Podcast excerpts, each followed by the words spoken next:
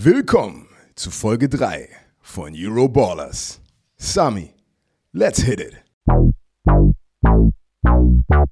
Euroballers in the house. Einen wunderschönen guten Tag, liebe Bromantiker. Herzlich willkommen zu Folge 3 des Euroballers Podcast. Nach einem wilden ELF-Wochenende in Week 1. Wild war es auch, weil der liebe Kasim beim Shootout-Game in seiner ersten offiziellen Rolle als ELF-Experte, als Retired Spieler, sagt man eigentlich als Rentner oder Retiretee? Wie sagt man das Ich- eigentlich? Es ist, es ist lustig, dass du sagst, weil ich sag immer, ich bin Rentner und dann gucken die Leute mich ganz komisch an. Ähm, das heißt, ich glaube, Rentner ist nicht das richtige Nee, Wort. Rentner ist, glaube ich, nicht das richtige Wort. Rentner haben kein Eight-Pack-Muskeln wie Herkules, äh, so- sondern, sondern äh, humpeln eventuell äh, mehr durch die Gegend, wenn ich da mein Vater noch äh, so denke. Aber obwohl, mein Ziel ist es, ähm, als Rentner, und ich meine Rente ist noch weit, weit, weit, weit weg hier als Arbeitnehmer, ähm, doch trotzdem noch fit und agil zu sein. Aber wer weiß, bis wann wir heutzutage arbeiten müssen oder dann dementsprechend. Ne? Also es kann ja dann schon weit über 60 sein. Bin ich sehr, sehr gespannt, was da politisch abgeht. Aber Rentner, also ich finde es auch immer geil, wenn, wenn Björn gesagt hat, er ist dann in die Rente gegangen. Digga, er ist doch, er arbeitet mehr als vorher. Du arbeitest jetzt, du arbeitest es jetzt genauso wie wir vorher. Eigentlich ist es ja jetzt ähm, nur einfach ein Karrierewechsel. Also man kann ja eigentlich nicht sagen, ich bin retired, sondern ihr seid ja einfach von aktiven Spieler in den, äh, in den Entertainment-Sportbereich gegangen, oder? Also retired ist ja Quatsch. Ja, also so kann man es eigentlich sagen. Aber es macht halt immer Spaß, weißt du, wenn du knackige Schenkel hast und sagst, ja, ich bin Rentner und dann, ähm, weißt du, ich, Pass auf. ich bin von der Hosen, Hosengröße 42 auf 32. Kassim, Also Kassim, alles- Kassim. Ja, ja. Weißt du, wer das sagen kann und zu dir sagen kann, shut the fuck up? Ist dein Schwiegervater. Weil ich habe vor, ich habe vor ein paar Tagen ein Foto von ihm gesehen, äh, von Exos, wie er, Lunge, wie er Lunges macht. Ey, wie alt ist er? Steve Jordan? 62. 62. Kassim, dieses Bild, ich, ich krieg das nicht mehr aus meinem Kopf. Er sieht aus. Das ist ja, wie, was ist mit diesem Mann?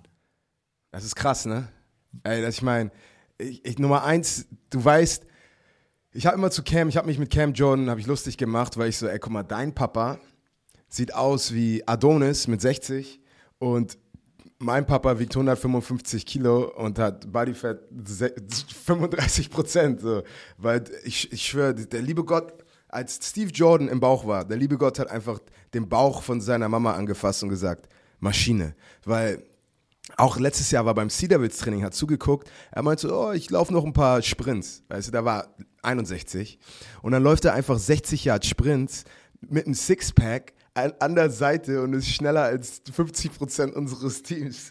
Ey, es ist ja unglaublich, Mann. Für alle, die nicht wissen, von wem wir reden, Steve Jordan, äh, gib doch mal seine Accomplishments einmal hier für unsere Romantiker. Äh, Steve, äh, Steve Jordan, Tight End, Minnesota Vikings, 13 Jahre NFL, ich glaube sechs, sechs Pro Bowls.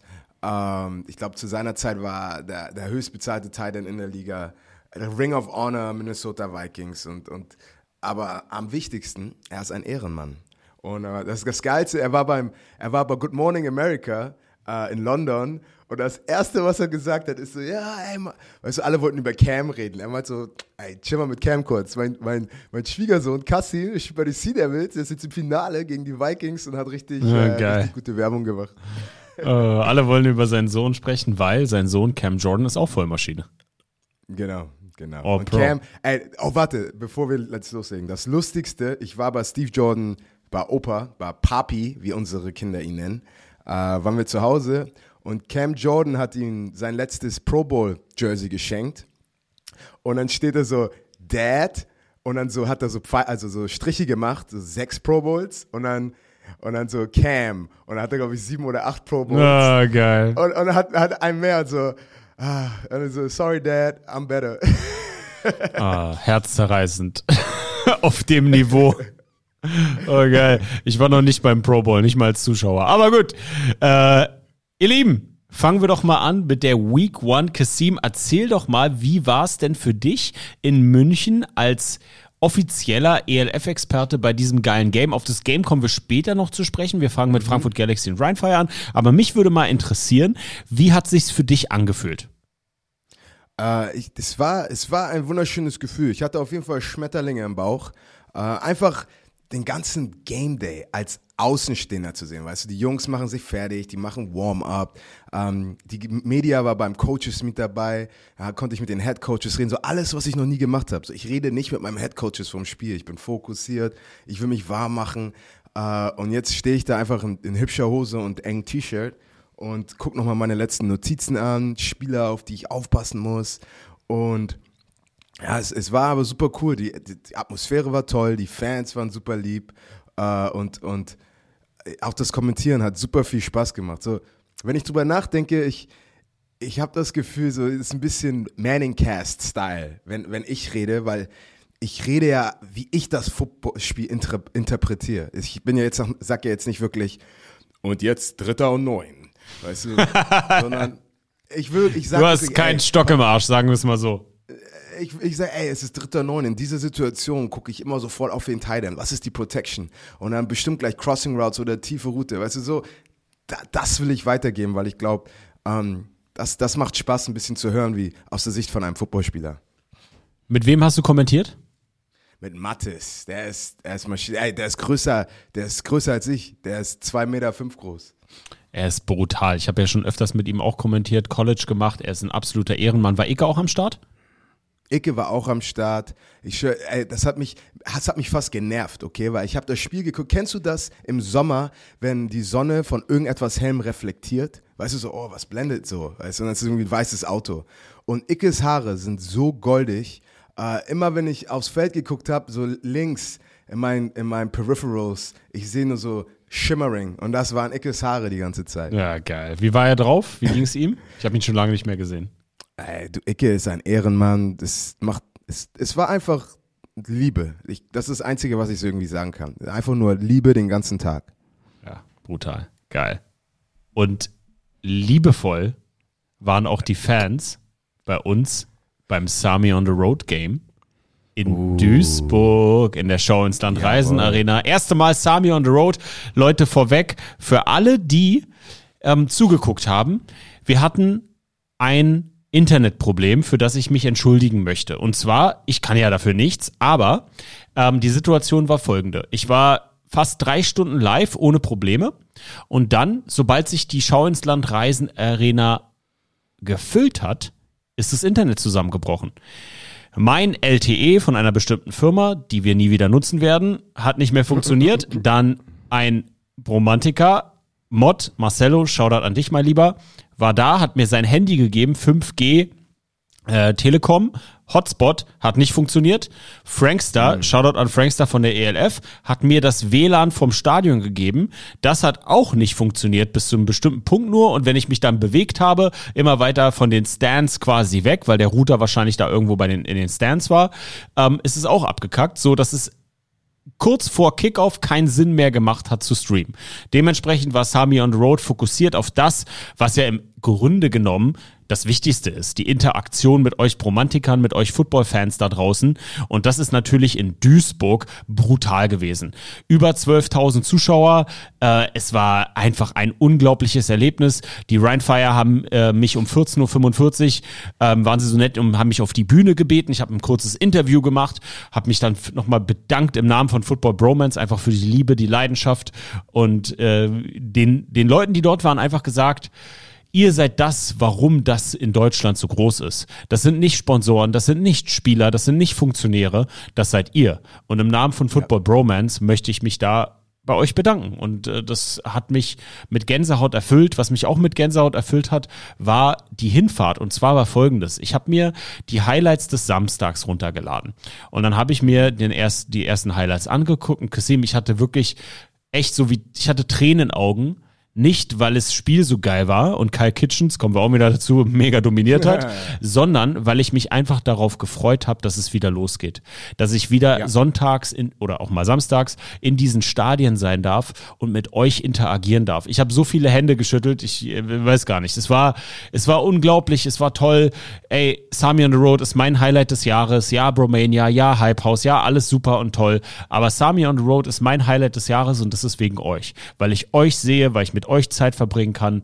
Und wir sind wie, wir sind wie ihr, wir sind nicht anders.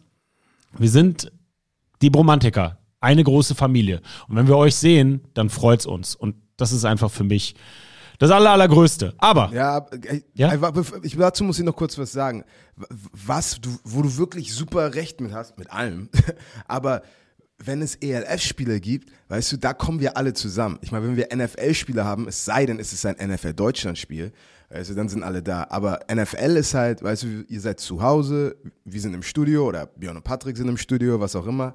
Aber ELF, da kommen alle Fans zusammen.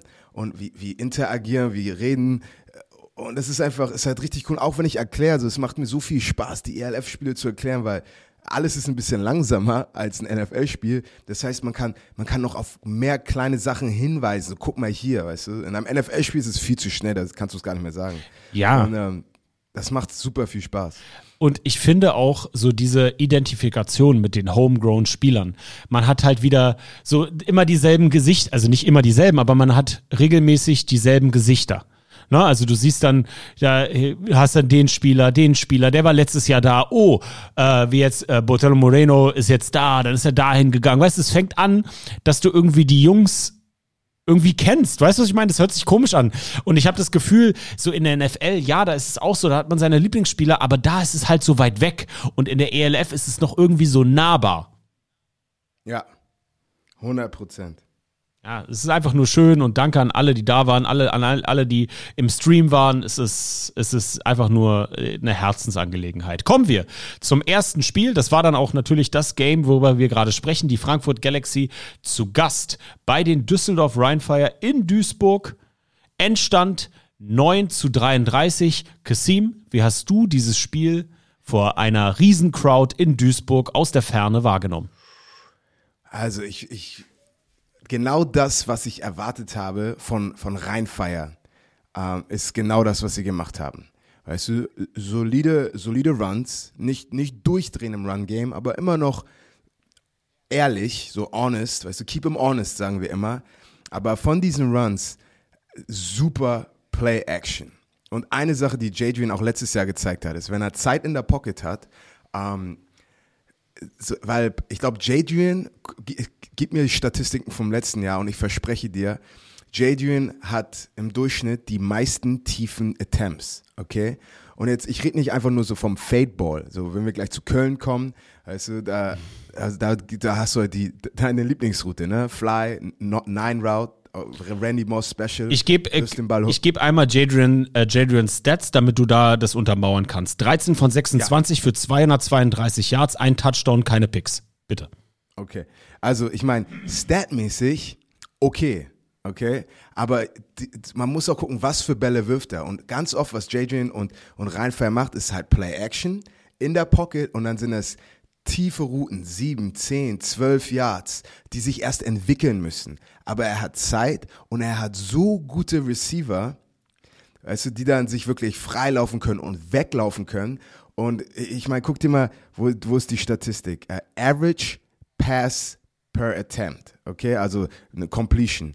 Galaxy 3,7 Yards, Rheinfire 8,6. Also das ist ein riesen Unterschied.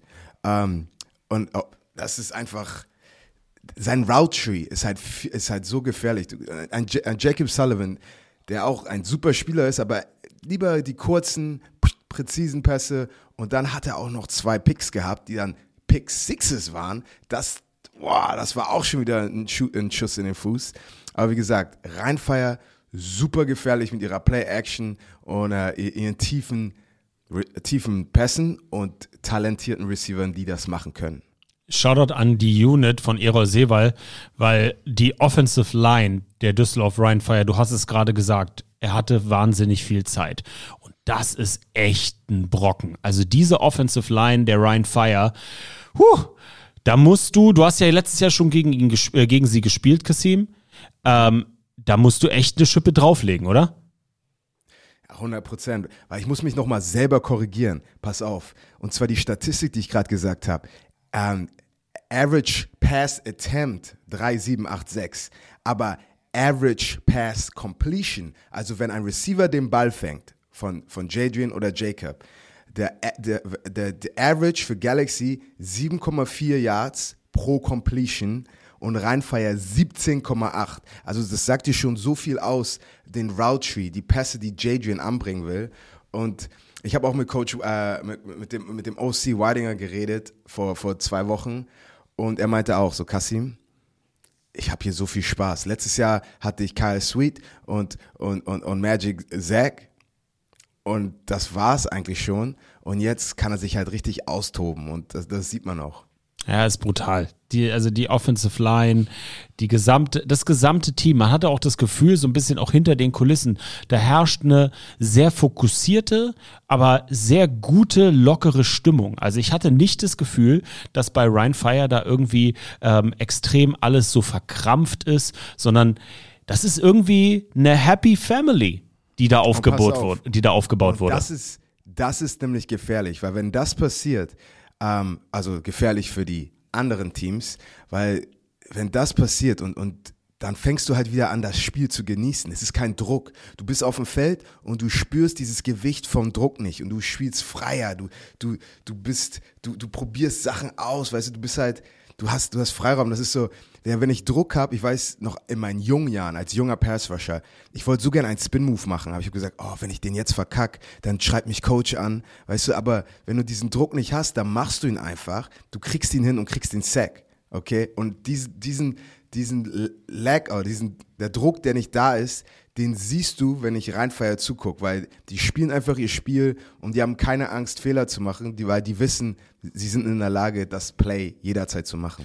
Ansonsten so ein bisschen durch die Offensive Stats, die aufgefallen sind. Running Back Fischbach, 13 Carries für 46 Yards, kein Touchdown. Sie haben es immer wieder versucht, so ein bisschen den Lauf zu etablieren. Da war einfach die Defensive Line und die Linebacker der, äh, der Düsseldorf Rheinfire zu stark.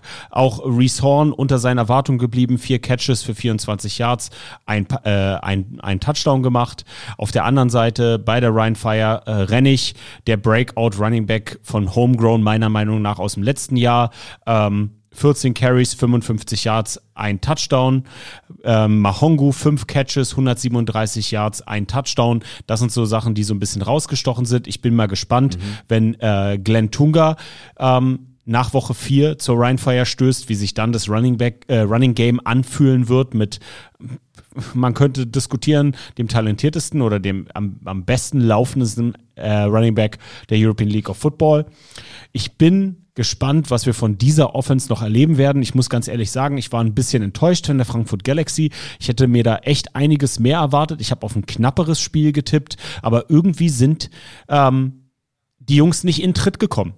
Rheinfire war konstant dominant. Zum Ende der ersten Halbzeit hatte ich gehofft, okay, vielleicht kommen sie dann in, äh, aus der Kabine im dritten Quarter mit so ein bisschen Luft, haben ja auch nochmal gescored, sind nochmal ein bisschen rangekommen. Aber nein, Rheinfire hat das Ding die gesamte Zeit nicht aus der Hand gegeben und es war wirklich auch nicht in Gefahr. Kommen wir zur Verteidigungsseite des Balles. Rausgestochen bei der Rheinfire der Defensive Back Richter mit 10 Total Tackles, einer Interception für 45 Yards returned. Ähm, Kenzie, der Linebacker mit 10 Total Tackles, einem halben Sack ähm, und hatte letztes Jahr 2022 bei den Kölnern beim Erzfeind sogar gespielt. Äh, Simon, für mich einer der besten Linebacker in der Liga, 9 Total Tackles einen halben Sack, war letztes Jahr auch bei den Cologne Centurions. Ansonsten, dann kommen wir gleich zur Defense äh, mit deiner Expertenmeinung ähm, und Einschätzung, Kassim. Wal Nasri knüpft an seiner 2021er Form bei der Berlin Thunder an. Ich war der Meinung, dass er ein bisschen unter den Erwartungen letztes Jahr geblieben ist bei der Frankfurt Galaxy mit 14 Total Tackles und einem Tackle for Loss. Und wir haben den Cornerback Liggins mit drei Total Tackles und zwei Pass Breakups. Kasim, wie hast du die Defense der Frankfurt Galaxy eingeschätzt? Und dann habe ich nochmal einen besonderen Spieler, den ich gerne von Rheinfire von dir analysiert wüssten äh, gewusst wäre oder wie man hören würde. Erzähl doch mal, erzähl doch mal, während ich mein Deutsch sammle, wie ähm, hast du die Galaxy Defense wahrgenommen? Ich meine, eine Sache, die ich von den Galaxy weiß, sie sind gut gecoacht und sie spielen hart. Aber besonders in Woche 1, und das hast du, glaube ich, in der ganzen Liga, in jeder Defense gesehen, da gibt es noch ganz viele Falten, die ausgebügelt werden müssen. Und du wirst, und ich werde es im Fernsehen sagen und ich werde es immer wieder sagen, den größten, den größten Fortschritt machst du meistens von Woche 1, äh, Woche 1 auf Woche 2, weil du einfach so viele Fehler machst im ersten Spiel ähm, und, und einfach kleine Sachen, also Misscommunication, ähm, Tackling etc. Also solide, aber auch auf, auf, auf beiden Seiten und über die in der ganzen Liga, ich würde jetzt nicht Sidavid sagen, aber ich werde gleich Sidavid sagen, ähm, du musst du einfach dein, deine Defense tighter und besser auf den Spielplatz bringen. So, der Spieler, ich meine, es gibt zur Rhine Fire Defense, glaube ich, nicht viel zu sagen, außer sie haben als solide Unit zusammengespielt und haben wirklich die Galaxy geschafft, sie zu dominieren. Aber ich würde gerne mal deine Einschätzung zu Alejandro Fernandez wissen. Der war ja letztes Jahr auf der anderen Seite ähm, bei Barcelona von Michael Sam. Und ich hatte dich in der Vorbereitung, also in unserer, ich glaube in, in, in, im Euroballers Podcast Nummer eins gefragt, ob er davon so ein bisschen profitiert hat. Und er muss ja dieses Jahr einiges beweisen, weil er ist ein Standout-Talent letztes Jahr in Barcelona gewesen und ist jetzt bei der Rheinfire so ein bisschen, ich will nicht sagen auf sich alleine gestellt, weil das wäre ein Disrespect der Rheinfire ähm, Defensive Line gegen, äh, entgegen, aber du hast auf der anderen Seite einfach nicht mehr den SEC Defensive Player of the Year und NFL-Spieler Michael Sam. Ähm, es war jetzt ein bisschen ruhig um Fernandez. Wie hast du ihn wahrgenommen? Also ich glaube einfach, es ist für ihn war es so, so ein Grind-Game. Weißt du, du, musst halt, äh, zum Beispiel, oh, reden wir auch gleich, Niklas Gustav zum Beispiel hatte ein super Spiel, das ich kommentiert habe. Und er, er, hatte vier Sacks, aber diese Sacks waren auch, weißt du, die hätten auch locker eine Incompletion sein können oder so, dann Hurry. Aber er grindet, er grindet und kriegt den Quarterback noch. Und ähm, eine Sache, die ich dir auch versprechen kann, ist, du willst immer die besten Spieler aus der, aus der Equation nehmen. Und also zum Beispiel Reese Horn hatte vier Catches, ähm, weil da war der Fokus der, der Rheinfire-Defense, ey, den eliminieren wir und dann, muss er, dann muss, müssen die uns mit ihren anderen Spielern schlagen. Und ich glaube, vom Playcalling war das genauso mit ihm, dass so, hey, wir elim äh, eliminieren wir, wir, können ihn chippen, wir können schnell den Ball werfen. Und, ähm, und, und, und Jacob ist eh schnell in der Pocket, der wirft den Ball schnell weg. Das heißt, du bist bei, bei, bei Quarterbacks gegen die Galaxy. Ich hatte noch keinen, ich habe zweimal gegen die Galaxy gespielt, ich hatte keinen Sack. So, das ist ein, es ist ein Team, das ist nicht einfach, uh, an Jacob zu kommen, weil er ist slippery, er ist smart und er wirft den Ball auch weg. Jetzt muss man auch sagen, einmal äh, Yannick Kiel hat nicht gespielt, ist immer noch nicht da, mhm. und Joshua Puschnanski hat nicht gespielt. Das sind so zwei krasse Eckpfeiler dieses Teams. Einmal im Defensive Backfield mit Puschnanski und Yannick Kiel in der Offensive Line. Vielleicht mit Bredermann der beste Tackle der ELF. Was sagst du? 100 Prozent. Also ähm, die beiden unter Tiroler, gegen denen ich letztes Jahr gespielt habe, äh, das waren meine drei Lieblings-Tackles äh, in, in der ELF und ja, die, die, die Jungs haben die Jungs haben es drauf und es macht es macht Spaß, denen zuzuschauen. Hat meine Klingel gerade geklingelt? Ich habe nichts gehört, aber vielleicht ist dann, okay. da hast du dir was zum Essen bestellt oder was? Äh, ich glaube, meine, meine, du weißt, Stefanie ordert gerade Amazon jeden Tag. Oh, nice.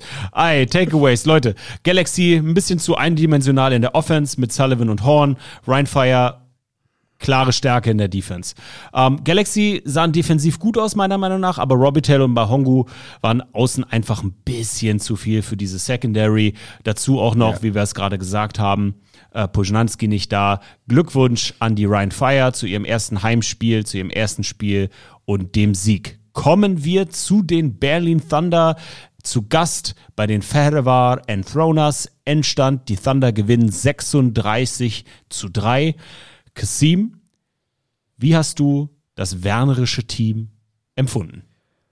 Ich, also ich meine, ich habe natürlich auch mit Björni schon geredet, aber Berlin hat genau das gemacht, was sie machen mussten. Ich glaube, haben viele Leute auch noch positiv überrascht. ich glaube, viele haben auf Berlin getippt, aber relativ doch ein dominanter Score. Ähm, ich bin sehr, sehr impressed mit Isom. Okay, ich glaube, das ist wirklich, du hast schon über ihn ein bisschen gesprochen äh, super talentiert. Und was ich an ihm mag, er hat eine gewisse Ruhe in der Pocket. Okay, er wirft so, was du von einem Quarterback willst. Du willst, dass er, weißt du, beim Three-Step-Dropback, eins, zwei, drei, okay, was du willst. Und Drew Brees war für mich immer einer, der es perfekt gemacht hat. Auf seinem dritten Step kommt der Ball sofort raus. Eins, zwei, drei, boom, raus. Eins, zwei, drei, boom, raus. Es ist nicht, weißt du, und, und da, dann siehst du immer Fehler, wenn ein Quarterback 1, 2, 3, weißt du, springt in der Pocket einmal kurz rum, guckt sich links, guckt sich rechts und dann wirft den Ball. Da passieren Sacks, da passieren Turnovers. Und Eisen war halt super gut in der Pocket und immer auf dem dritten Step war der Ball weg. Aber nichtsdestotrotz, und Björn hat auch gesagt, er, Björn war sehr unglücklich. Ich meine, unsere Offensive Line hat ihn nicht protected, wie sie ihn hätte protecten sollen. Und ähm, auf jeden Fall noch, noch sehr ausbaufähig auf der offensiven Seite. Wie fandest du die Enthroners im ersten Game der European League of Football? Ah, ich meine, Berlin hat ihnen nicht eine Chance gegeben, dass sie ein bisschen zeigen können, was, was sie wirklich drauf haben. Ähm, ist halt, war echt, war echt sehr dominant. Und ja, es ist, ich, ich bin gespannt. Ich glaube, Berlin wird ein guter Opponent. Die Antoners haben, haben ein paar gute Ballers. Und, und ich bin mal gespannt in den nächsten Wochen, ähm, wenn sie wirklich zeigen können, was sie drauf haben und, und sie ihren Groove bekommen. Weil, und mein Coach hat auch immer gesagt, das schwerste Spiel ist das erste Spiel. Weißt du? Und das, die, die, das, the hardest thing to get is your first win. Und, und ich glaube, ähm, das war so ein bisschen für die Jungs. Du spielst das erste Mal so, ah, gerne gegen Berlin. Also ja, das ist ein bisschen mein Input. also ich finde, es gibt einen sehr eklatanten Stat, der dir zeigt, wie defensivlastig dominiert dieses Spiel der Berlin Thunder war. Und zwar sind es die Total Offense Plays. Die Berlin Thunder mit lediglich 44 Offensive Snaps und die Enthroners mit 49. Mhm. Also die, die, die Berlin Thunder Defense gefühlt quasi nur auf dem Feld, weil sie ja auch zweimal ge äh, gescored haben. Direkt am Anfang mit dem, äh, mit dem Fumble Recovery äh, von Myron und dann für sechs und dann am Ende noch Kyle, Kyle Kitchens, zu dem wir gleich nochmal kommen, auch mit sechs ja. Punkten brutale Leistung der Defense von Berlin. Ähm, ich glaube, dass sie das Ganze auch brauchen und äh, um am nächsten Sonntag zu Hause im Friedrich-Ludwig-Jahn-Sportpark gegen die Vienna Vikings überhaupt bestehen zu können. Aber ich bin, ich gebe dir oder der Observation von Björn natürlich total recht. Die Berlin Thunder haben ein Offensive Line Problem. Nicht gegen ein Team wie die Enthroners, aber spätestens gegen einen Conference-Rivalen wie die Vienna Vikings. Mhm. Weißt du, und, und das, das werden die auch sofort, du wirst, du kannst nichts, alles, jeden Fehler, den du auf dem Feld machst, egal wie klein er ist, egal ob es ein Schritt ist oder, äh, weißt du, zum Beispiel, wenn wir, wenn wir in der NFL uns Tape angucken und du siehst, ein Offensive Lineman ist in seinem, in seinem Zweipunktstand und sein Fuß guckt 45 Grad nach links, weil er will ein bisschen mehr, weißt du, für seinen Kickstep ein bisschen mehr äh, Depth bekommen, wie heißt das, einen größeren Schritt machen für, für Pass Protection. Und dann gibt und dann siehst du, okay, aber wenn es ein Run ist, ist sein Fuß ein bisschen mehr nach vorne. Und das sind so kleine Sachen. Als Spieler, du weißt nicht mehr, dass du es machst, das machst du unterbewusst. Und solche Sachen, das siehst du vor oder ein Defensive End, ähm, wo sind seine Augen, weißt du, der der Tackle blockt runter zum Linebacker und anstatt den Tackle zu chasen, geht der Defensive End einen Schritt hoch. Das siehst du sofort. Und glaub mal, jeder Fehler wird attackiert. Und ich, ich weiß noch, zum Beispiel, wir haben einen Fehler gemacht im Special Team und die nächste Woche darauf, das gegnerische Team hat diesen Spieler, der den Fehler gemacht hat, das ganze Spiel attackiert, weil sie dann so, okay, du machst einen Fehler, mal gucken, ob du den nochmal machst. Und, und das wird, das wird gesehen sein in der Offensive Line, jeder Fehler, der gemacht wurde, und der wird sofort attackiert. Gucken wir uns doch mal die Stats an. Fangen wir mit der Berlin Thunder Offense an, mit dem Quarterback Donovan Isom. 13 von 19 für 72 Yards, zwei Touchdowns, keinen Pick. Robin Wilczek und Aaron Jackson jeweils mit einem Touchdown, beide unter 20 Yards. Aaron Jackson, Fun Fact, hatte mit seinem 34-Yard-Lauf die meisten Rushing Yards, denn Albert Wiesigstrauch hatte nur 21 Yards in sechs Carries. Kommen wir zu den Enthroners und das ist so ein bisschen enttäuschend und das zeigt ja auch, ich meine, Evans ist siebenmal gesackt worden. Evans hatte mhm. neun von zwölf für 75 Yards, kein Touchdown, aber auch kein Pick. Griffin, vier Catches für 25 Yards, kein Touchdown. Und äh, Rathony, der Running Back, neun Attempts für 25 Yards, dementsprechend natürlich auch kein Touchdown, haben ja nur drei Punkte aufs Board gezaubert. Aber kommen wir zu dem Mann, der mal wieder der ganzen Liga sagt, ich bin hier und ich bewege mich nicht. ich bleibe und ich hole mir den dritten Defensive MVP dieses Jahr.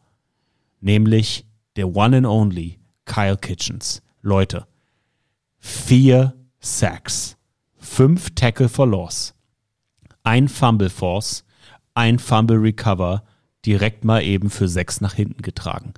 Kasim, ordne uns die Leistung von Kyle auf deiner Position mal ein. Kyle macht, was er macht, okay? Was kann Kyle am besten? Er ist ein Playmaker. So, ich habe auch mit Björn geredet. Es gibt so Defensive Ends, weißt du, die haben auch gute Stats, aber die sind halt, weißt du, die holen sich noch den Sack und so. Wenn Kyle ein Big Play macht, dann ist das immer spielentscheidend. Das ist ein Fumble, das ist ein Force Interception. Es halt, du musst halt immer aufpassen und, und er, du kannst ihn nicht in einem One-on-One-Matchup machen mit egal wer in Europa. Kyle wird dieses Matchup gewinnen. Ob er als Defensive Tackle drauf ist, Defensive End, er gewinnt sein One-on-One-Matchup. Was mich frustriert, ist, dass ganz viele Teams Kyle spielen, als wäre er jeder andere Defensive End. Ich sehe, ich sehe ein Pass-Coverage und Kyle ist One-on-One mit dem Tackle. Ich so, der, wieso ist da nicht ein Running Back? Glaubst du, wenn Vaughn Miller spielt, dass, äh, dass die Teams sagen, oh, ist Vaughn Miller, ey, Left, Left Tackle, du hast Vaughn alleine. Nein. Weißt du, oder Aaron Donald. Oh, ist Aaron Donald. Ey, Kollege, du hast Aaron Donald alleine. Du musst sein Talent respektieren. Du musst ihn chippen. Du musst die Protection zu ihm setzen. Kommen wir zu einem anderen MVP, nämlich dem Quarterback der Paris Musketeers. Die waren zu Gast bei den Cologne Centurions. Endstand 24 zu 17 siegen die Franzosen in ihrem ersten Spiel in ihrer Franchise History. Kassim, wie hast du das Team um Zach Edwards wahrgenommen? Arbeitssieg. Ich glaube, wenn ich mir das Spiel angucke, also ich habe mir das Spiel angeguckt, aber es war ein, es war ein purer Arbeitssieg. Ich glaube, die meisten haben mit einem anderen, einem höheren Unterschied, einem höheren Score gerechnet, aber am Ende des Tages, win is a win, okay? Und and when it matters, they did what they had to do. Ich meine, du guckst dir Zach Edwards an, 33 für 45, 310 Passing Yards, ein Touchdown äh, und 17 Carries für 67 Yards. Äh, wie immer, Kyle, äh, Sweet, 9 Catches, also seine Nummer 1 Anspielstation. Und äh, der Running Back, Yepmo, 8 Carries für 40 Yards. Also es ist sehr, es, es, war, es war eine solide offensive Leistung.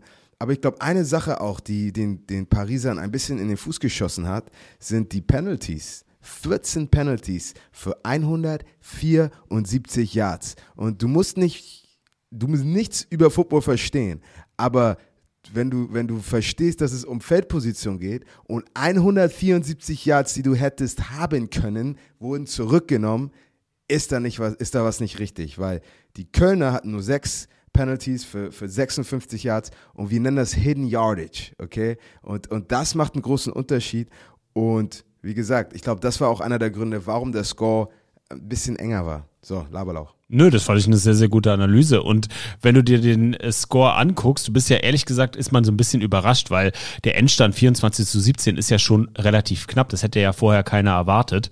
Aber da siehst du, es lag ich, oh, ich kriege immer den ganzen Hate der Kölner, aber es lag meiner Meinung nach nicht wirklich an den Centurions, sondern an den Paris Musketeers, die sie durch diese Penalties immer in hervorragende Feldposition gebracht haben, oder? 100 Prozent. Und ähm, wie gesagt, wenn wir jetzt auf die Kölner angucken, äh, ich meine, guckt Statistik. Ja. Paris 100 Jahre, also 107 Jahre Rushing. Okay, Köln 37 Jahre Rushing. Äh, Passing Yards 280 für Paris. 123 für, für, für, für Köln. Und du, du, guckst dir diese Statistik an. Total Offense, 387 Paris, 160 für Köln. Aber, weißt du, Paris, Zach Edwards hat die schnellen Dinger rausgehauen, wie immer. Halt, wie, was du halt von Zach kennst. Er kann, er kann alles.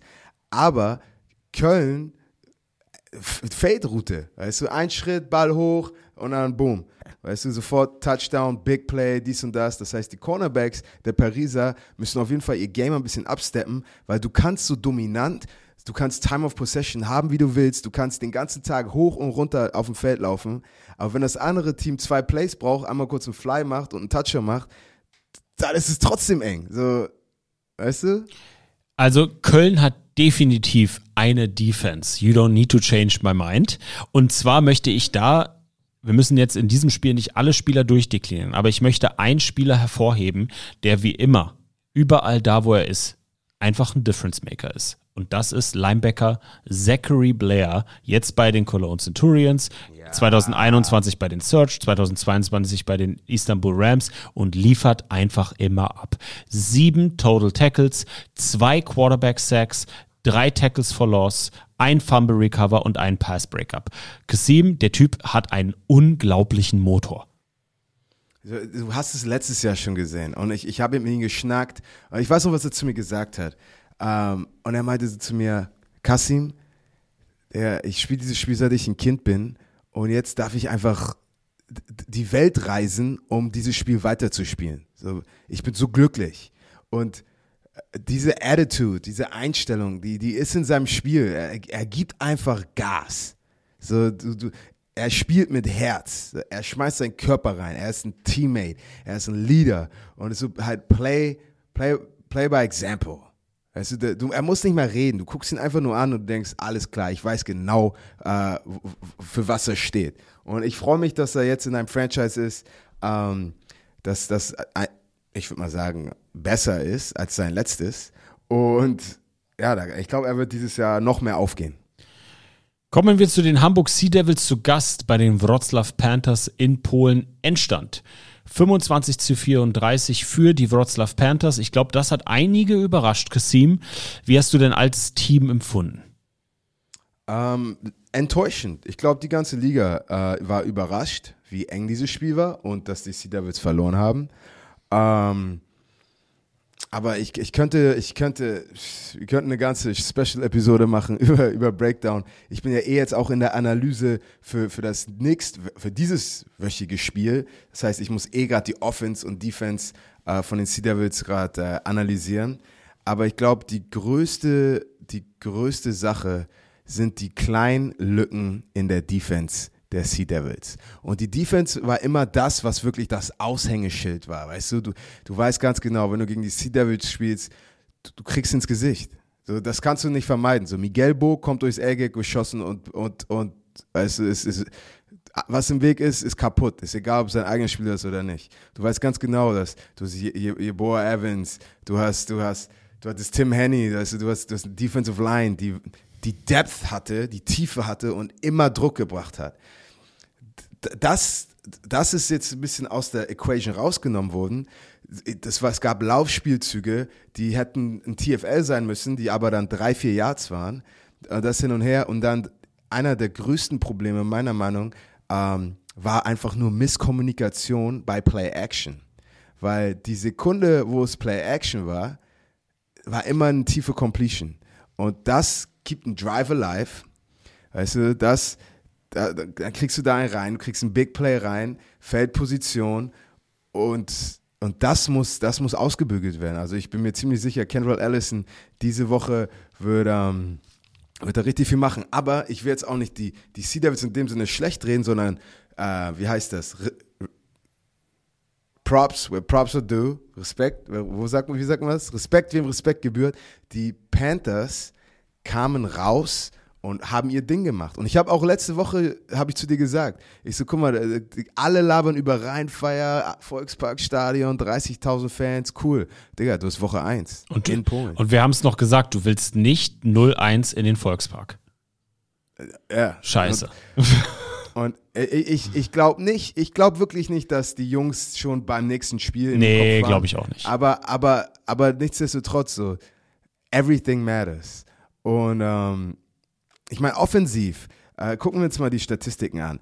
Äh, Hare, 25 für 29, für 368 Yards, ein Touchdown, zwei Interceptions, acht Läufe für 42 Yards, ein Touchdown. Offensiv, ich, ich meine, er hat sein Ding gemacht. Ich mag sein Route Tree, kurze, sichere Pässe. Das ist, ohne die Interception wäre das eine Mörder-Statline. Nichtsdestotrotz, er hat einen Pick 6 geworfen, äh, zwei Interceptions bei so einem engen Spiel, besonders Sean Payton sagt immer, ey, du kannst keine Turnovers on the road haben. Und das heißt, du hast eine Big Play anfällige Defense, die Löcher im Laufspiel dir gibt und hast eine Offense, die den Ball weggibt, das ist, das ist, das ist, das ist die Equation für Desaster. Und das muss diese Woche ausgebügelt werden. Die, wenn, wenn die Sea Devils eine Chance gegen, gegen Rheinfeier haben, dann gehen wir auch noch gleich bestimmt drauf. Ähm, keine, keine Turnovers, keine leaky Yardage, weißt du, so bis diese extra Yards. Und ähm, ja, Mann, das ist, wird, das wird, uh, da, da gibt's, da gibt's viel noch, viel verbessert, das verbessert werden muss. Hoffen wir, dass sie das verbessern, weil im Volkspark vor 25.000 Leuten, ähm, ich glaube, da musst du abliefern. Das ist zu wichtig für deine Franchise. Du hast jetzt die Möglichkeit, auf der größten Bühne, die die Stadt Hamburg hat, zu zeigen, wer du bist. Und ich glaube, dass das die Jungs beflügeln wird, aber wir picken die Week 2 natürlich am Ende dieses Podcasts. Kommen wir jetzt zu einer weiteren. Warte, ja, warte, ja, ganz Entschuldigung, kurz, sorry. Entschuldige bitte. Props nochmal an, an den Quarterback der Panther, äh, Vi- Vital, Vitale. Vitale, ja. Also kannst du Vit- Vitale 15 für 22, 341 Yards und vier Touchdowns. Okay, das ist das ist das ist eine Bomben-Statline ähm, und hat wirklich hat wie ein Doktor die die die die Lücken in der Defense der Sea Devils gesehen und den und den Ball da reingeworfen. Also wie gesagt, weißt du so unter ich habe die Panther nie unterschätzt, weil in den letzten zwei Jahren, die Panther waren immer der, unser schwierigster Gegner. Ähm, die erinnern mich so ein bisschen an Boston College, als ich bei Boston College war. Habe ich auch zu Björn gesagt. So, die sind vielleicht, die verlieren vielleicht das Spiel, aber du kommst niemals ohne einen blauen Auge. Sie machen es immer eklig. Immer. Die, sind, die, sind, die spielen hart, die spielen smart und es ist halt, es ist ein solides Team. Du guckst, weißt du, nicht so, ein, wie so, du guckst dir Tirol an, die haben Playmakers überall, du guckst dir Rheinfeier an, aber weißt du, the, the strength of the wolf is the pack. Das sind die Panther für mich, weißt du? Und ähm, ja, es ist, äh, es, ist, es wird interessant, Mann. Aber wie gesagt, ich glaube, die Sea Devils müssen jetzt, der, der, der größte Feind für die Sea Devils ist the noise. Weißt du, alle werden über die Sea Devils reden, alle werden ihre Meinung haben und jeder wird sagen, ey, die Sea Devils, die sind nicht gut, weißt du, und, und du darfst jetzt nicht darauf auf so, sowas hören. Weißt du, wenn, wenn jemand zu dir sagt, Sami, du warst im Fernsehen, warst Sami on the Road, du warst voll scheiße, weißt du, du sagst, du gehst ja auch nicht nach Hause und sagst so, oh, weißt du, du musst einfach, du machst dein Ding weiter und einfach besser werden. Das war's. äh, einen dicken, fetten Mittelfinger in die, zu allen vermeintlichen Experten haben auch die Barcelona Dragons gezeigt, indem sie die Helvetic Guards zu Hause besiegt haben. Endstand 17 zu 29. Hat dich das auch so überrascht wie mich? Ähm, nein. Also ich war jetzt eine Sache, die, die mir super klar war. Erstmal, nachdem die Power Rankings rauskamen, haben wir letzte Woche telefoniert und Barcelona ganz unten war. Ey, die Barcelona-Fans, was? Sogar, ich habe mit ein paar Coaches von den Dragons geredet, so, oh, was, was soll denn das? Ich so, auf Papier, it is what it is. Weißt du, du habt, ihr habt eure besten Spieler verloren. Aber ich glaube, das hat den, und ich habe auch, habe auch auf Instagram einen Post gehabt, weißt du, wo ich gesagt habe, Digga, Power Rankings sind Power Rankings. Weißt du, es ist unser Job, Power Rankings zu machen. Weißt du, ihr redet darüber, boom, wir haben unseren Job gemacht. Aber entweder du nimmst das persönlich und du sagst, und du spielst Scheiße. Und die Dragons haben das Gegenteil gemacht und gesagt, alles klar. Die haben das als Fuel benutzt und die kamen wirklich gut raus gegen ein, eine talentierte, starke äh, Guards-Team. Also, Hut ab. Also was mir am, als allererstes ins Auge gefallen ist, ist das neue Stadion der Barcelona Dragons. Das sah richtig Das nice sah aus. sexy aus. Richtig sexy. Also, das ist mal ein richtiger Upgrade zu dem älteren Stadion in Reus, in dem ich auch war. Ich weiß nicht, ob ich dieses Jahr nach Barcelona gehen werde. Es gibt einfach, einfach zu viel knusprige Auswahl für Sami on the Road. Aber das sah richtig gut aus. Die Helvetic Guards, ich muss sagen, solide für ihr erstes Spiel. Ähm, Quarterback Hill, 22 von 39 für 242 Yards, ein Touchdown, zwei Picks, ist ein bisschen unter seiner Erwartung geblieben. Gleiches für Running Back Nasita, 12 Attempts für 49 Yards, kein Touchdown. Ähm, July, alter Bekannter von den Leipzig Kings, 5 Reception für 62 Yards, kein Touchdown. Und bei den Dragons hat mich doch, auch wenn die Stats es vielleicht nicht von der Completion Rate so wiedergeben, hat mich Connor Miller sehr positiv überrascht. 23 von 39 für 361 Yards, vier Touchdowns, kein Pick. Running Back Monton, 8 Attempts für 19 Yards. Landstrom, 7 Catches für 124 und 3 Touchdowns. Und Johnston, 9 Catches für 159 Yards, aber kein Touchdown. Vielleicht wird Lundstrom der, der neue Kyle Sweet in Barcelona. Ähm, ja, Shoutout an Connor Miller. Ich meine, er hat genau das gemacht, was du von einem Quarterback willst.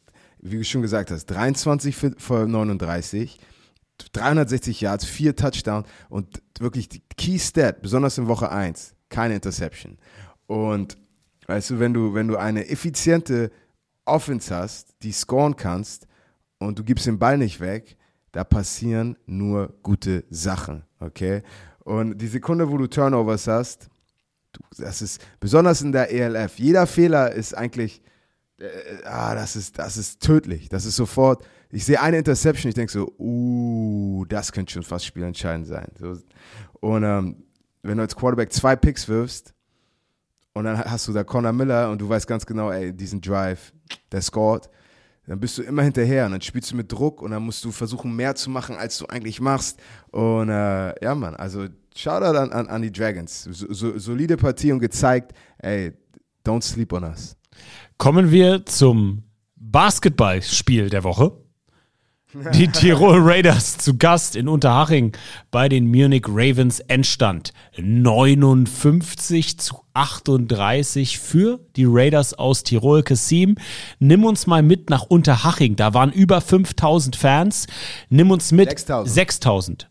Da waren 6000 Fans. Nimm uns mal mit nach Unterhaching. Wie hat es sich angefühlt, vor Ort zu sein und wie hast du das Spiel erlebt? Energie war super. Also für das erste Spiel äh, der Munich Ravens und da war schon Halligalli los. War sehr, sehr nice. Also da schon mal Hut ab.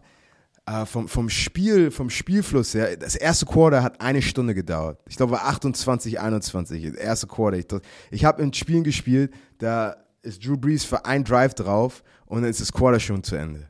Es ist so. und ich glaube, da waren echt, da waren irgendwie viermal, fünfmal, sechsmal Ballwechsel, einfach nur, weil so viel gescored wurde. Aber wenn ich, wenn ich mir einfach das Spiel an sich angucke, äh, München hat sehr viel gut gemacht. Aber immer noch nicht genug, um mit den Tirolern mitzuhalten. Die Tiroler, super talentierte Unit. Äh, Platzkummer hat nicht gespielt. War verletzt. War verletzt. Ähm, und trotzdem dachtest du, die haben, die haben Ballers überall. Weil äh, Jarvis McClam war überall. Der hat warte, elf Catches für 149 Yards, ein Touchdown, äh, ein Kick-Off-Return-Touchdown und ein Passing-Touchdown. Also der junge Mann hat wirklich alles gemacht.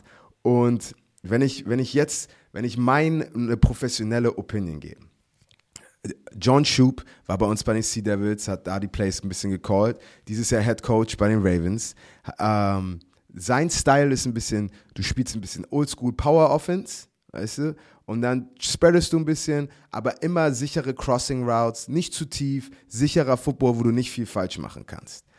Ähm, aber dann, die Sekunde, wo du dann hinterher bist, weißt du, du hast einen Turnover du, und, und du bist jetzt ein Score, zwei Scores zurück.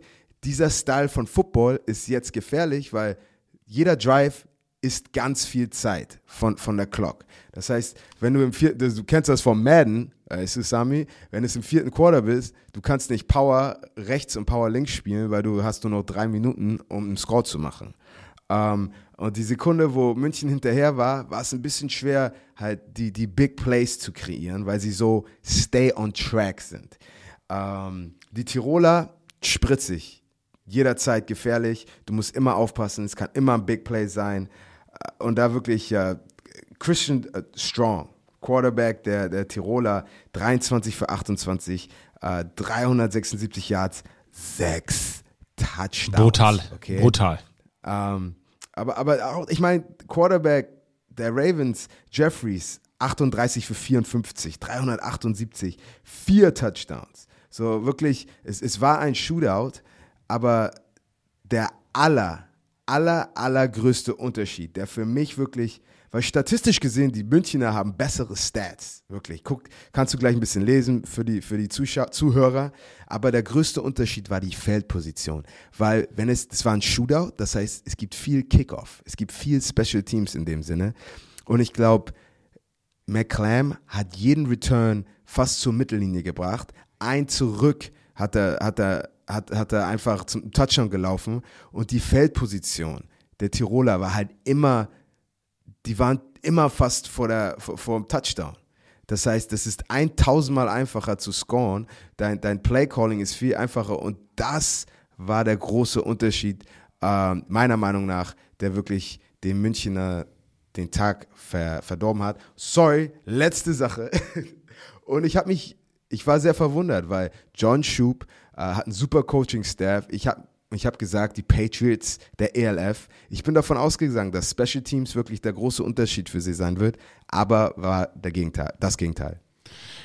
Es ist spannend, weil wenn du dir mal die Statsbox anguckst, wie du gerade schon mir die Vorlage gegeben hast, schau doch mal auf die eklatantesten Sachen. First Downs. Raiders Tirol 18, Munich Ravens 31. Hallo? Ja. Überleg mal. Ne? Und die haben verloren. Net Yards Rushing. Raiders Tirol 21, Munich Ravens 209. Ja. Total Offensive Yards. Raiders Tirol 455, Munich Ravens 566. Ich glaube, das untermauert das, was du gerade gesagt hast, Kasim, dass die Munich Ravens einfach geilere Stats aufs äh, Board gezaubert haben, aber trotzdem 59 zu 38 verloren haben. Guck dir die Plays an. Offensive Plays, Tirol 44, Munich Ravens 87 Plays. Okay? Ähm, wie ich das schon bei den Kölnern gegen Paris gesagt habe, es ist egal, wenn du den ganzen Tag auf dem Feld bist, wenn das andere Team zwei Plays braucht, um einen Score reinzuhauen, dann, dann bringt, der, bringt dir das auch nichts, weißt du? Ich meine, und ich glaube, die, die Sekunde, wo München, wo für die Defense auch ein bisschen tighter wird, weißt du, sie ihre Time of Possession, die Kontrolle, die sie über den Ball haben, halt zu ihrer Stärke machen und nicht zum Schluss, dass eigentlich schon fast die Schwäche war. Äh, also, also München, ich, ich habe immer noch High Hopes, weil die haben viele, viele gute Sachen gesagt. Und ich weiß auch, in der NFL, das Erste, was Sean immer gesagt hat, ist, ey, I saw, nach einer Niederlage, ist, ey, I saw a lot of good things and I saw some bad things that cost us the game. So we correct the bad things, we're gonna win the game. Weißt du, das war immer die Mentalität. Und, ähm, und dann zum Schluss Penalty Yards, 11 für 85 Yards, 11 Penalties willst du nicht haben.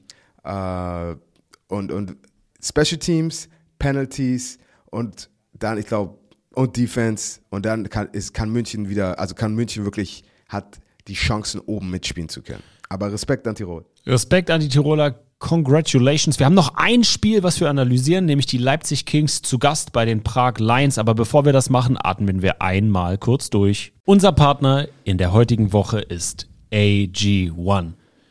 Kasim, auf welche drei Routinen willst du in deinem Leben nicht mehr verzichten? Und bevor du antwortest, ich gebe dir meine drei Routinen, weil ich glaube, die könnten sich unter Umständen so ein bisschen gleichen bei uns, weil wir sind ja beides Sportler, beziehungsweise Athleten gewesen. Wir haben beide Football gespielt. Und ich glaube, da hat man so eine grundsätzliche Einstellung, gerade auch wenn man College gespielt hat und so weiter, zu Routinen. Also bei mir ist es Training. Kann ich nicht drauf verzichten. Jeden Morgen, also fünfmal die Woche versuche ich, morgens um acht eine Stunde zum Sport zu gehen. Ich versuche mindestens acht Stunden zu schlafen und meine Ernährung so im Griff zu haben, dass ich zu 80 Prozent quasi clean esse. Ich achte auf das, was ich esse, ein bisschen Low Carb, viel Gemüse, nicht zu viel Fleisch, auch wenn es mir manchmal schwerfällt, Real Talk. Und das sind so die Sachen, worauf ich nicht mehr verzichten kann. Wie ist es bei deinen drei Routinen? Uff, acht Stunden Schlaf, Sami, du bist eine Maschine. Aber für mich, ich glaube, die drei wichtigsten Sachen, ich, ich, ich muss immer früh aufstehen. 6.30 Uhr on the dot. Ich liebe es immer zum gleichen Zeitpunkt aufzustehen. Äh, ich liebe es, den Tag mit einer Dusche, mit, äh, mit gleich, gleich in die Dusche springen, einfach, dass ich mich frisch fühle und dann einfach. Besser ist das, sonst, besser ist das, sonst stinkst du. Nein, und, und wirklich, und als nächstes einfach den Tag mit einem guten Frühstück zu starten. Wenn, wenn, das, wenn das Frühstück nicht richtig ist, dann habe ich immer das Gefühl, ist der ganze Tag nicht richtig. Aber ein gutes, wie sagt man auf Deutsch, ausgewogenes Frühstück ist immer top. Und gerade bei Punkt 3, bei dieser 80-20 Ernährung, unterstützt mich AG1. Es hilft mir dabei, cleaner zu essen. Ich habe das Gefühl, das ist wie so mein kleiner Turbo-Boost, um diese 80-20-Prinzip, also 80% clean, 20% komm, lass mal fünfe gerade sein. Da hilft mir AG1 und unterstützt mich dabei, weil oftmals esse ich auch nicht genug Gemüse, genug Obst und das ist so ein Ding, wo ich sage, da supportet mich AG1 richtig gut. Ich nehme das jetzt schon seit sechs Monaten. Wie lange bist du schon dabei, äh, Kasim? Seit ich in Deutschland bin. Also Und ich- ungefähr seit z- zwei Wochen. Äh, na, ich bin schon fast seit einem Monat in Deutschland, aber besonders, ich glaube, es war perfekt an, an meinen Travel Days nach Berlin, wo ich morgens um vier aufstehe ähm, und und es ist wirklich sehr schwer, es alles, was ich brauche, an einem Tag zu mir zu nehmen. Und da ist es natürlich, ist AG1 die perfekte Unterstützung. Und das ist so perfekt, weil ein Scoop enthält 65, äh, 75 hochwertige Inhaltsstoffe, Vitamine, Mineralstoffe, Botanicals, Bakterienkulturen und weitere Zutaten aus echten Lebensmitteln. Mit Mikronährstoffen in hoher Bioverfügbarkeit. Leute, das bedeutet, diese werden besonders gut vom Körper aufgenommen. Und so einfach funktioniert's. Ein Messlöffel AG1 in 250 Milliliter Wasser, fertig, einmal am Tag, jeden Tag. Ich mache das immer am Morgen, schön kalt gestellt am Abend zuvor und morgen trinke ich dann auf nicht nüchternen Magen mein AG1, schön an der frischen Luft bei uns draußen auf dem Balkon und es begeistert mich, weil es mir eine, eine, eine Hilfestellung ist zu dieser positiven Veränderung, dass ich meine Ernährung besser in den Griff bekommen möchte und muss, weil nicht alle sehen so perfekt aus wie Herr De Bali hier mir gegenüber. Und es wird noch viel einfacher. Und glaubt mir, Leute, das ist das, was Kasim am meisten daran schätzt. Er muss nicht in seinem Busy Day irgendwo einkaufen gehen, sondern AG1 wird dir im Abo ganz entspannt monatlich frei nach Hause geliefert. Ganz ohne Vertragslaufzeit. Du erhältst den jeden Monat eine Abo-Erinnerung, um zu entscheiden, ob du bei deiner Routine bleiben, pausieren, kündigen oder den Lie- Lieferrhythmus anpassen möchtest. Und mit der 90-Tage-Geld-Zurück-Garantie kannst du AG1 komplett risikofrei für drei Monate lang testen. Stellt dir also fest, es passt nicht zu euch, was wir uns nicht vorstellen können, bekommt ihr euer Geld zurück. Und da wird, werden auch keine Fragen gestellt. Und wisst ihr was, Bromantiker? Momentan gibt's eine Aktion. Auf athleticgreens.com slash Euroballers erhaltet ihr bei Abschluss eines monatlichen Abos einen kostenlosen Jahresvorrat Vitamin D3 und K2 plus die fünf praktischen Travel Packs, mit denen ich Kasim jede Woche nach Berlin reisen sehe, für unterwegs gratis dazu. Und Neukunden, so wie Kasim, erhalten außerdem das AG1 Welcome Kit mit der geilen Aufbewahrungsdose, die ist richtig stylisch, passt gut ins Design, da meckert bei mir auch die Freundin nicht zu Hause und den schönen Shaker mit, der, mit dem silbernen Deckel zum Monatspaket dazu. Leute, checkt es aus, informiert euch unter athleticgreens.com slash Euroballers. Da sind wir wieder. Wie angekündigt, das letzte Spiel, bevor wir in die Week 2 gehen. Die Leipzig Kings zu Gast bei den Prag Lions. Endstand 18 zu 15 für die Gäste aus Leipzig. Kasim, ich bin gespannt, wie du das Spiel einordnest, weil für mich war das kein klarer Sieg, sondern eher so ein bisschen die Prager haben den Leipzig Kings immer wieder die Möglichkeit gegeben zu gewinnen und die Kings haben es ausgenutzt. Wie hast du das Spiel wahrgenommen? Ja, das war, das war so das typische You don't win games, you lose game. Game. Weißt du, was ich meine? das heißt, jeder Fehler wurde wirklich genutzt und der dann am, man sagte nicht ein Spielzug oder du, ein schlechtes Play verliert, äh, macht, macht Ding, also so, ich war, Sean hat immer gesagt, so, ich weiß, äh, Marquise Colson hatte mal einen Fumble, er meinte, ey, nur dieser eine Fumble von Marquise hat uns nicht das Spiel verloren. Aber ihr müsst immer verstehen, es kann die, ein Spielzug sein, der den Unterschied macht. Okay? Und, und da waren andere, da waren genug andere Spielzüge, die, die wir hätten gewinnen können, der auch den Unterschied gemacht hätte.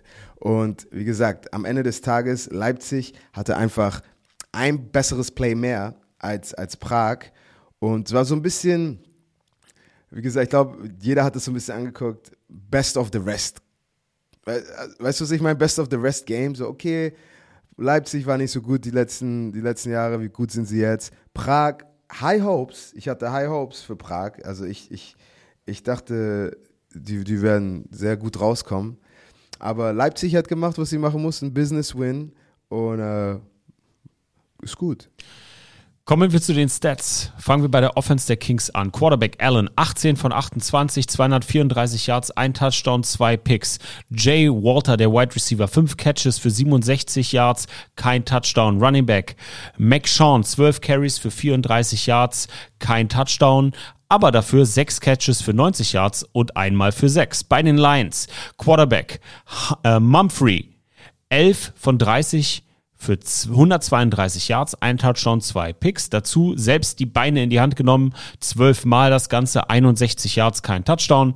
Suselka, der Running Back, 11 Carries für 51, ein Touchdown. Wide Receiver Janota, 5 Catches, 50 Yards, kein Touchdown. In der Defense kann es in Leipzig nur einen geben. Und das ist AJ Wendland. 16 Total Tackles, ein Tackle for Loss, ein Fumble Recover. Kasim, AJ, wieder mal bewiesen, dass er einer der besten Linebacker Europas ist? Ja, definitiv. Ich meine, offensive Performance relativ unsauber, weißt du, mit Turnovers etc. Aber eine Sache, auf die du wetten kannst, ähm, wenn es eine Wette gibt, irgendwo AJ Wendland 10 Tackles plus, weißt du, mehr oder weniger, kannst du immer auf mehr wetten. Also das ist, der ist das Radiergummi seiner Defense und immer wenn was rauskommt, macht er klar, dass es weggeht. Glückwunsch an die Gäste aus Leipzig kommen wir zum ersten Baller of the Week. Wer könnte es anders sein als Raiders Quarterback Christian Strong. Wir gehen nochmal auf die Stats ein. 23 von 28, 376 Yards, 6 Touchdowns, keinen Pick. Leute, Christian Strong ist der erste Quarterback in der Geschichte der European League of Football mit einem perfekten Passer-Rating von 158,3 in einem Spiel. Kasim, du hast schon viel über ihn gesagt. Hat da Shelton ähm, einen würdigen Nachfolger in Tirol gefunden? Ähm, Shelton ist der Sportdirektor von München und Tirol hat nach Shelton einen guten Nachfolger. Genau, yes. das meine ich damit. Ähm.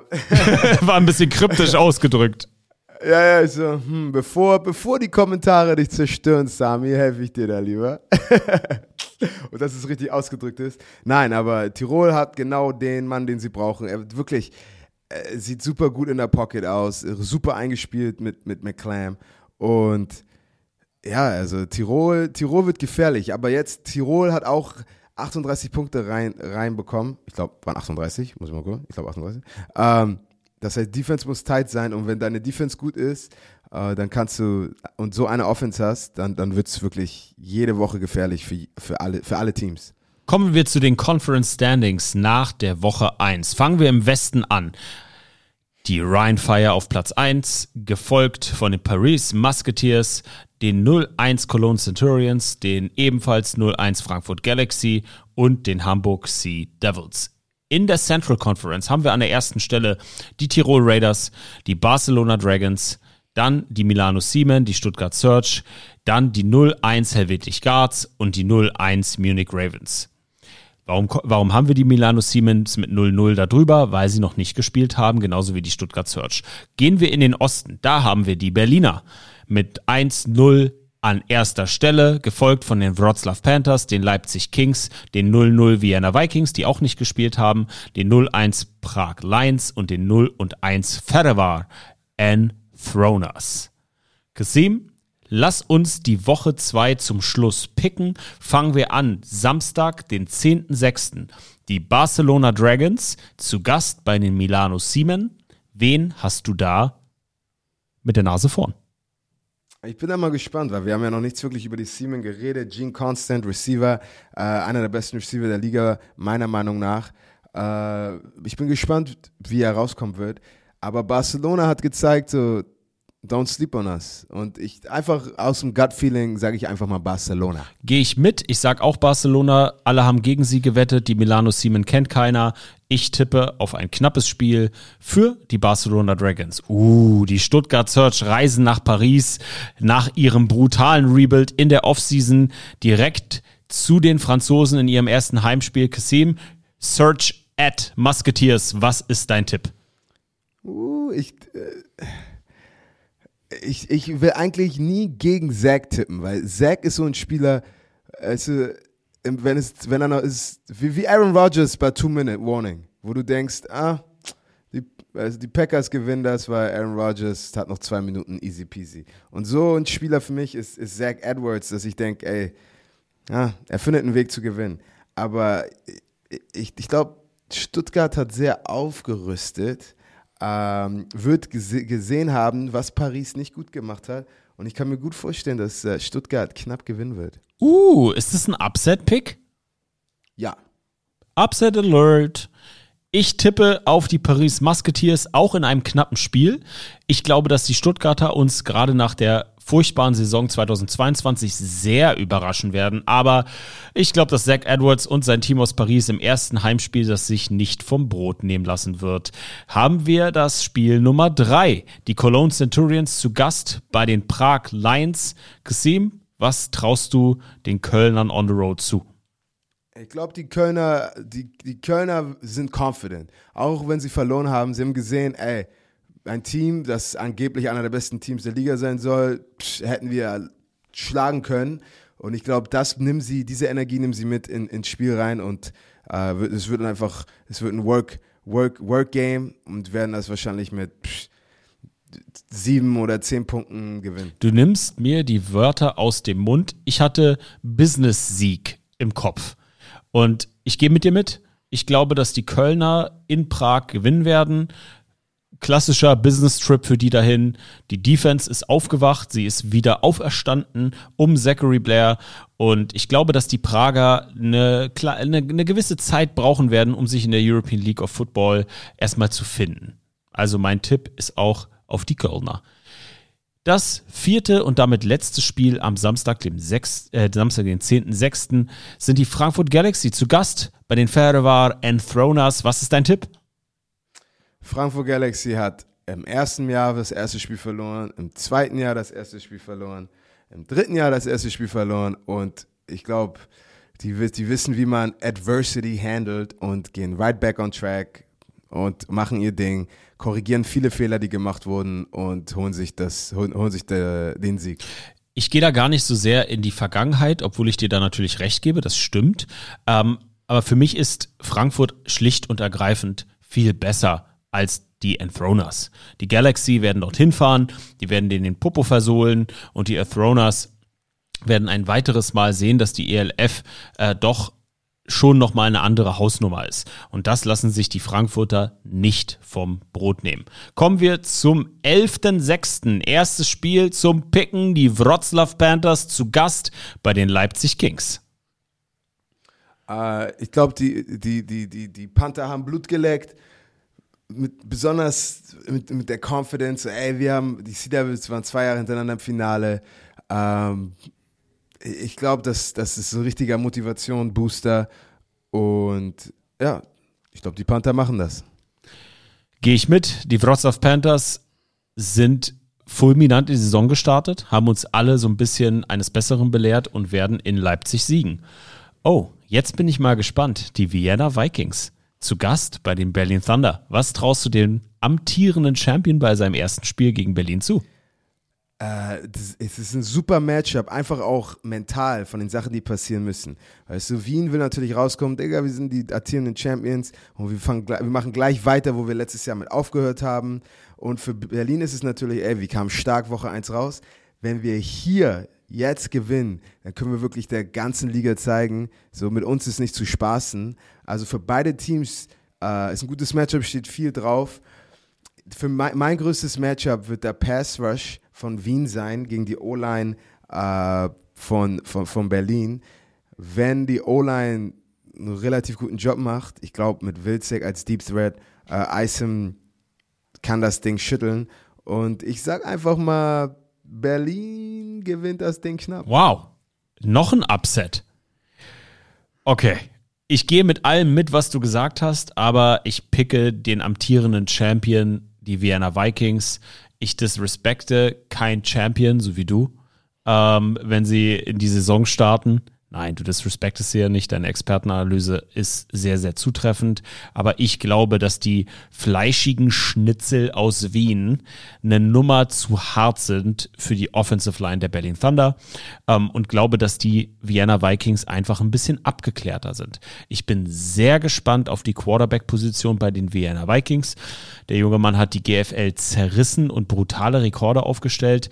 Erdmann war letztes Jahr ein klassischer Game Manager. Jetzt bin ich gespannt, auch gerade so mit meinem Lieblingsspieler Bua, wie das bei Wien aussehen wird. Kommen wir zum Game im Volksparkstadion. Selbstverständlich Sami on the Road ab 13 Uhr live vor Ort.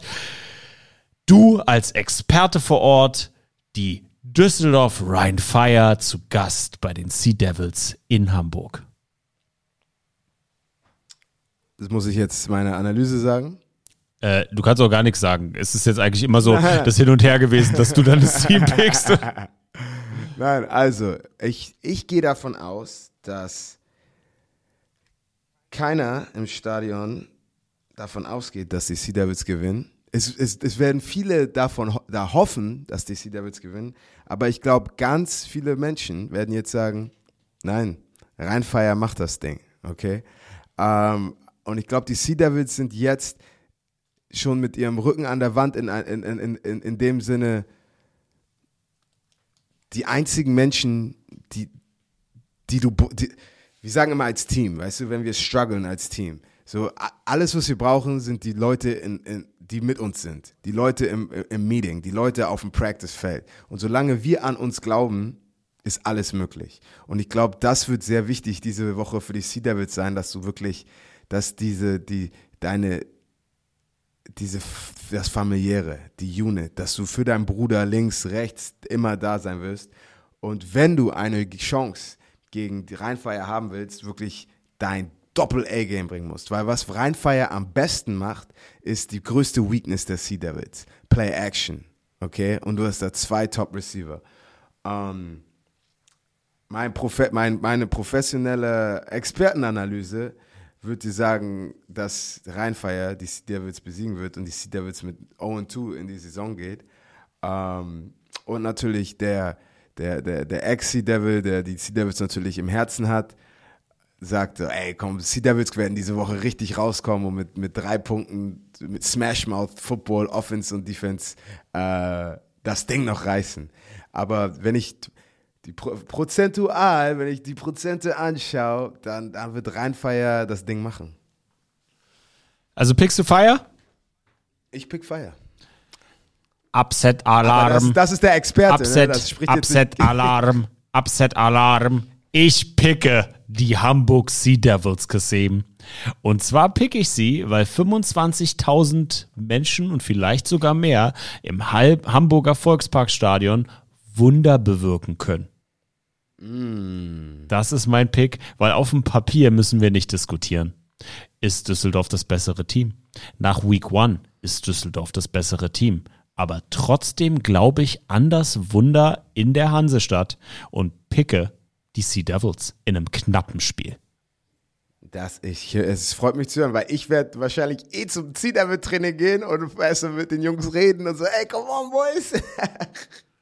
weil äh, ich, äh, allein mental, okay, ich will noch mal wirklich auf die mentalen, äh, den mentalen Aspekt aufgehen. Ich weiß ganz genau, Kendra Allison, der DC, jetzt gerade ist er im Office. Ich rufe ihn eh gleich nach Euroballers an, habe ich ihm gesagt. Ähm, einfach, weil wir uns gerne noch ein bisschen austauschen. Ähm, aber die Sea Devils haben ein, ein die müssen ihre, ihre neue Attitude akzeptieren, okay? So, die Sea Devils gehen wirklich als Underdog in dieses Spiel rein. Und ich kenne viele Teams, weißt du, die, die werden Underdog genannt und auf einmal wird der Moment zu groß für sie. Aber es gibt Teams, die werden Underdog genannt und das wird ihre größte Stärke. Ein bisschen was Barcelona macht, aber ich glaube, sea Devil, die Sea Devils haben das Potenzial, wirklich die, die, diese, dieses, dieser, diesen Underdog, so, you can't do it again, you can go to the finals a third time. Weißt du, so wirklich, dass jeder was gegen dich hat. Und, und wenn die Sea Devils diese negative Energie benutzen und das als Fuel die ganze Saison ähm, und jetzt ein Statement setzen wollen, das ist das perfekte Spiel, wo, wo wirklich Rheinfeier kommt rein. Digga, wir haben 30.000 Leute hinter uns, bringen die Attitude, die wir von den Sea Devils gewohnt sind und wirklich, du siehst einfach, wie sie den Gegner uncomfortable machen. Das, das wäre das Allerbeste, was für die Sea Devils passieren können, weil von da aus selbst wenn sie weiterhin unterschätzt werden, du weißt ganz genau, es ist immer ein Street Fight, es ist ein Fist Fight und du verlierst immer zwei Zähne, wenn du gegen die Sea Devils spielst. Und, und das hoffe ich, dass, dass wir das am Sonntag sehen werden. Das letzte Spiel, Sonntag, der 11.06. ebenfalls, die Tirol Raiders zu Gast bei den Helvetic Guards, Österreich gegen die Schweiz. Kassim, ich kann mir schon denken, wen du pickst. Äh, ich gehe mal aus, so 35, 24 Spiel. Also die Tiroler. Für Tirol, für Tirol. Ja, ja ich meine, gibt's ja, gibt's ja äh, vom, äh, vom Matchup schon her. Tirol zuerst, dann die Helvetic Guards. Ich tippe deutlich auf die Tirol Raiders mit 14 Punkten Abstand. Jetzt musst du sagen, ja. oh, das ist aber akkurat oder so. Keine Ahnung. Nein, jetzt mal ernsthaft. Ich glaube, dass die Tirol Raiders einfach viel, viel besser sind als die Helvetic Guards. Sie gehen dahin, taking care of business. Ähm, und die Helvetic Guards werden sich ganz schön umgucken. Also ich glaube, dass das nochmal äh, ein guter Wake-up-Call für sie sein wird. Und wie kann man gegen Tirol picken? Ich bin mal gespannt. Weißt du, was Sandro hat? Äh, ja, aber nein. Okay, du weißt es offiziell nicht. Äh, inoffiziell weißt du es auf Homie-Basis. Gut, dann werden wir es in diesem ja. Podcast nicht ansprechen. ja, Mann, es ist immer, weißt du, das ist mir aber auch wichtig. So, auch wenn ich jetzt in diesem Business bin, ähm, Ehre ist, ihr wisst, ich habe meine Grundprinzipien. Und es gibt Sachen, die sind für die Public und es gibt Sachen, die sind nicht. Und ich, ich will auch, dass jeder Spieler weiß, und das, ich habe das zu Niklas Gustav nach dem Spiel gesagt, der vier Sacks hatte, ich habe es zu Platzkummer gesagt, ich will wirklich jemand für jeden Spieler sein, mit dem sie wenn sie Rat brauchen, wenn sie irgend, irgendetwas brauchen, mit dem ich helfen kann. Ich will da für sie sein. Und für mich ist es dann auch wichtig, dass ich, was immer dein Business ist, das ist, das kommt nicht an die Medien. Das ist zwischen uns. Mit diesen hochemotionalen Worten von Papa Kassim verabschieden wir uns in die nächste Woche. Leute, wir wünschen euch viel Spaß bei der Woche 2 der European League of Football. Danke für das tolle Feedback, danke fürs Zuhören. Wir freuen uns auf den nächsten Dienstag. In diesem Sinne, Kassim, noch irgendwelche letzten Worte? Ball out.